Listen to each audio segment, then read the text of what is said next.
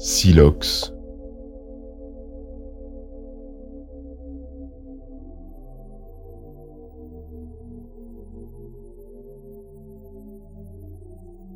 En raison d'une avarie au cours de notre périple, nous avons dû faire escale sur la planète Silox.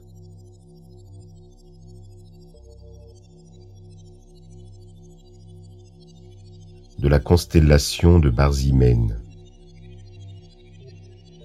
Notre séjour y a finalement duré l'équivalent approximatif de douze années terriennes.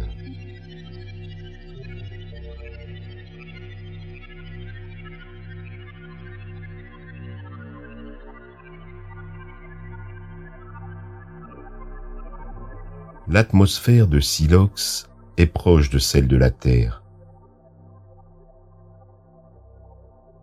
Heureusement, nous y avons trouvé de quoi reconditionner l'air à l'aide de nos synthétiseurs en un équivalent acceptable pour nous.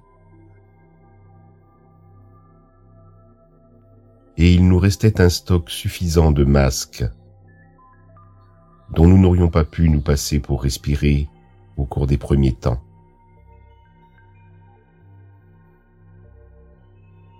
Silox mesure un peu plus de trois fois la taille de la Terre.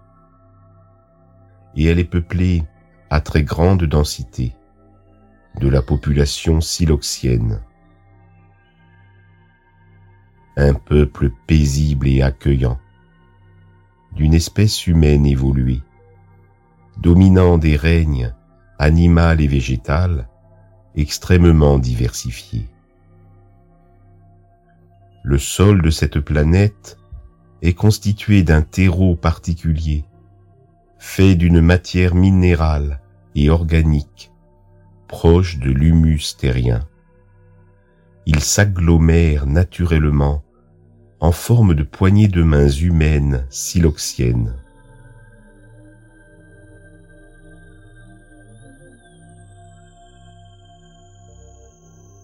Leurs mains ressemblent aux nôtres, aux différences qu'elles comportent six doigts, avec deux pouces et deux index, de part et d'autre de deux majeurs, et que leurs phalanges sont plus de deux fois plus longues en moyenne.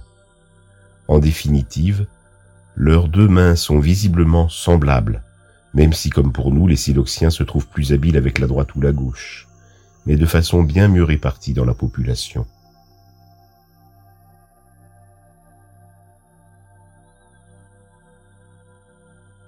On pourrait croire qu'une armée d'artistes fous a modelé ces agglomérats de terre siloxienne en forme de poignées de main moulées, se finissant par un arrondi à la limite de la paume, sans le moindre début de poignet. Mais c'est inconcevable, puisqu'à l'échelle du globe, cela représente des milliards de milliards de paires de mains serrées deux à deux l'une dans l'autre.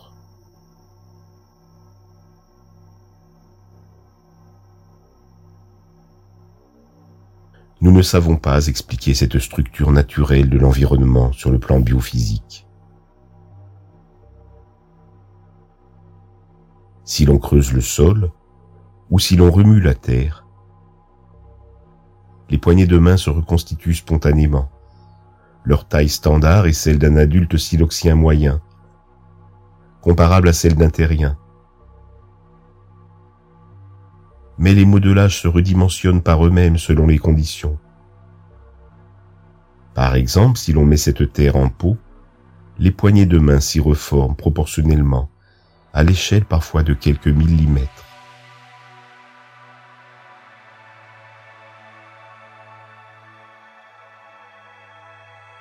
La planète Silox est couverte à 70% d'immenses océans et de mers enclavées dans deux grands continents.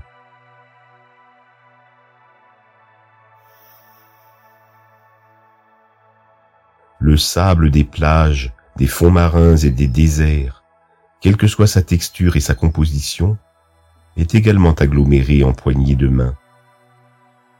Parfois jusqu'à une fois et demie plus grande que celle formée dans les contrées, ou à l'inverse, beaucoup plus petite selon les latitudes. Il en est de même pour les roches des chaînes montagneuses.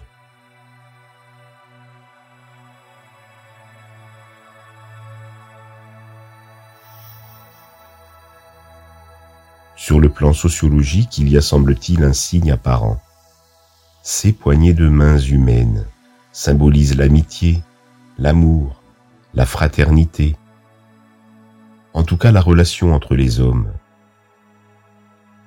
Voilà qui est peut-être en lien avec la mentalité singulière des Siloxiens, qui sont de puissants pacifistes, dont la principale activité est de couvrir les besoins d'autrui.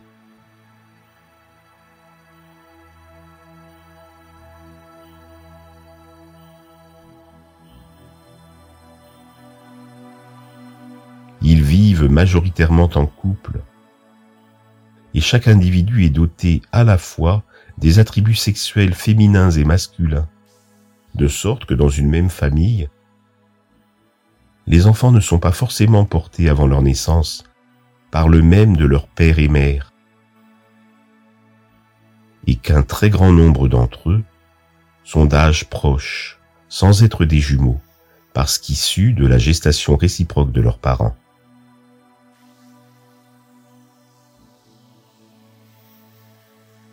J'imagine qu'il y a là un facteur favorable à cette forte propension qu'a ce peuple à fraterniser.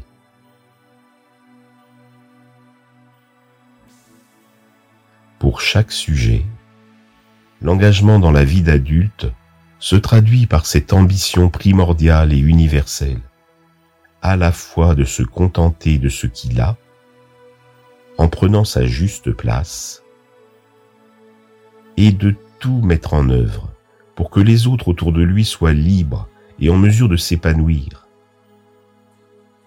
de découvrir et de développer leur potentiel comme ils l'entendent et ne manquent de rien pour s'accomplir.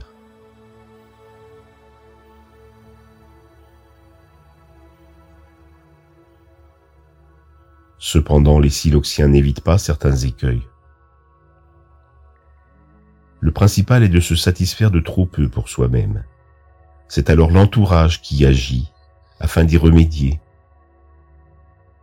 Même en dehors des liens familiaux, comme chacun se sent culturellement appelé à le faire. Et cela met souvent les bénéficiaires dans l'embarras de se sentir en surabondance de ressources et d'attention leur second grand travers est le corollaire du premier. Celui de trouver chez les autres plus de besoins à satisfaire qu'ils n'en ont réellement. Ce qui provoque exactement le même genre de complexe pour ces derniers. Ce peuple a des différences flagrantes par rapport à nous, dans ses mœurs et sa culture.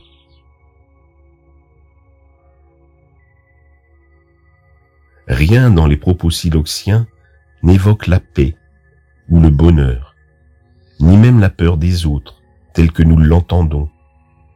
Nous avons essayé de leur expliquer ces concepts, mais ils n'arrivent pas à comprendre de quoi nous voulons parler. Je dois mal m'y prendre. Et les femmes et hommes qui m'accompagnent n'ont pas su faire mieux. Évidemment, nous savons bien que la difficulté du langage est loin d'être seule en cause. En tout cas, tout ce qui est de l'ordre de la dispute, de la délinquance, du rapport de force, ou l'idée même d'un danger qui serait à l'origine de leur semblable, ne fait pas partie du monde des siloxiens. Ils ne savent pas ce qu'est une serrure, une prison ou un mot de passe. Et tout ce que nous avons pu leur raconter sur nos vies et l'histoire de l'humanité terrienne les a captivés et beaucoup touchés. Des pans entiers de nos économies n'ont pas place ici. Aucune industrie d'armement, ni dans les assurances et la finance un secteur de la sécurité atomisé. De même que pour la psychothérapie et la psychiatrie. Et que dire de la cancérologie et de toutes les addictions?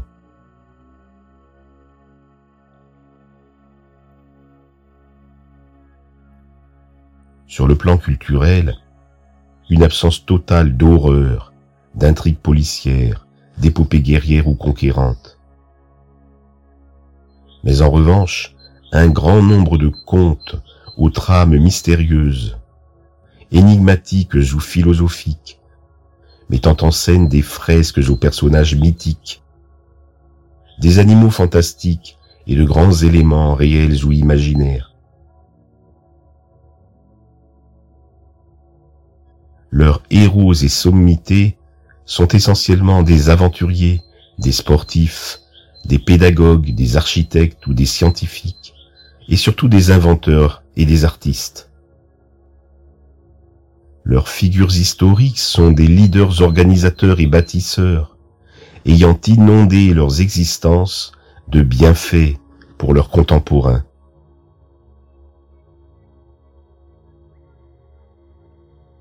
le peuple siloxien est uni, fondé sur de multiples traditions ancestrales qui se sont accordées, complétées et enrichies du meilleur, pour forger la culture commune et en constante évolution.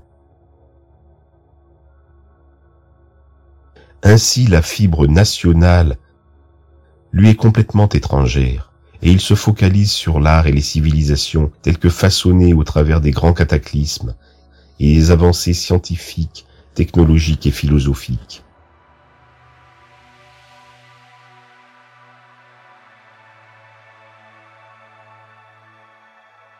La pratique d'un culte semble unanimement répandue, mais elle est quasiment cantonnée dans la sphère privée intime. De sorte que j'ai très peu entendu parler ou assister à des manifestations ou événements collectifs à caractère spirituel, tout comme il n'existe pas, à ma connaissance, de monuments emblématiques ou symboliques en lien avec une religion.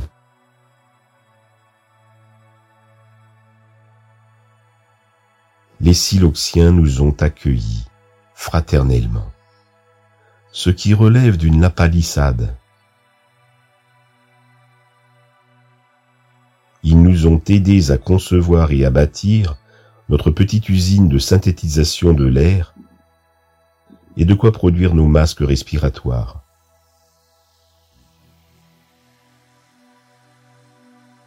Ils nous ont aussi intégrés chez eux et offert de quoi travailler pour contribuer à la vie collective.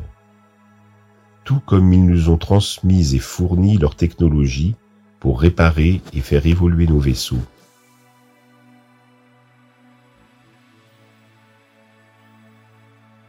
Nous étions si bien sur la planète Silox que nombre d'entre nous ont choisi d'y terminer leur transition. Pour ma part, avec cinq amis, nous étions évidemment tentés de faire de même, mais nous avons reçu l'inexplicable appel du large, celui qui nous avait déjà menés si loin de nos bases s'ajoutant aux formes pensées lumineuses que nous recevions en conscience, il nous a appelés à revenir chez nous, témoigner auprès des humains de la Terre de l'existence à distance astronomique, de la possible inspiration pour eux d'une telle et imaginable paix.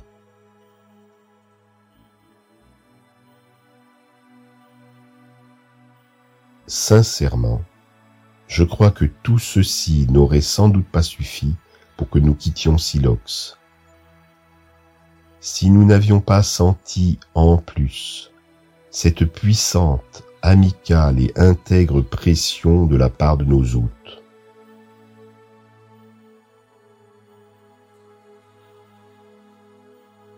En cela, ils se laissaient fidèlement aller à leur formidable penchant cette fois à l'égard et au bénéfice de leurs frères terriens dans la cosmologie humaine extra-siloxienne.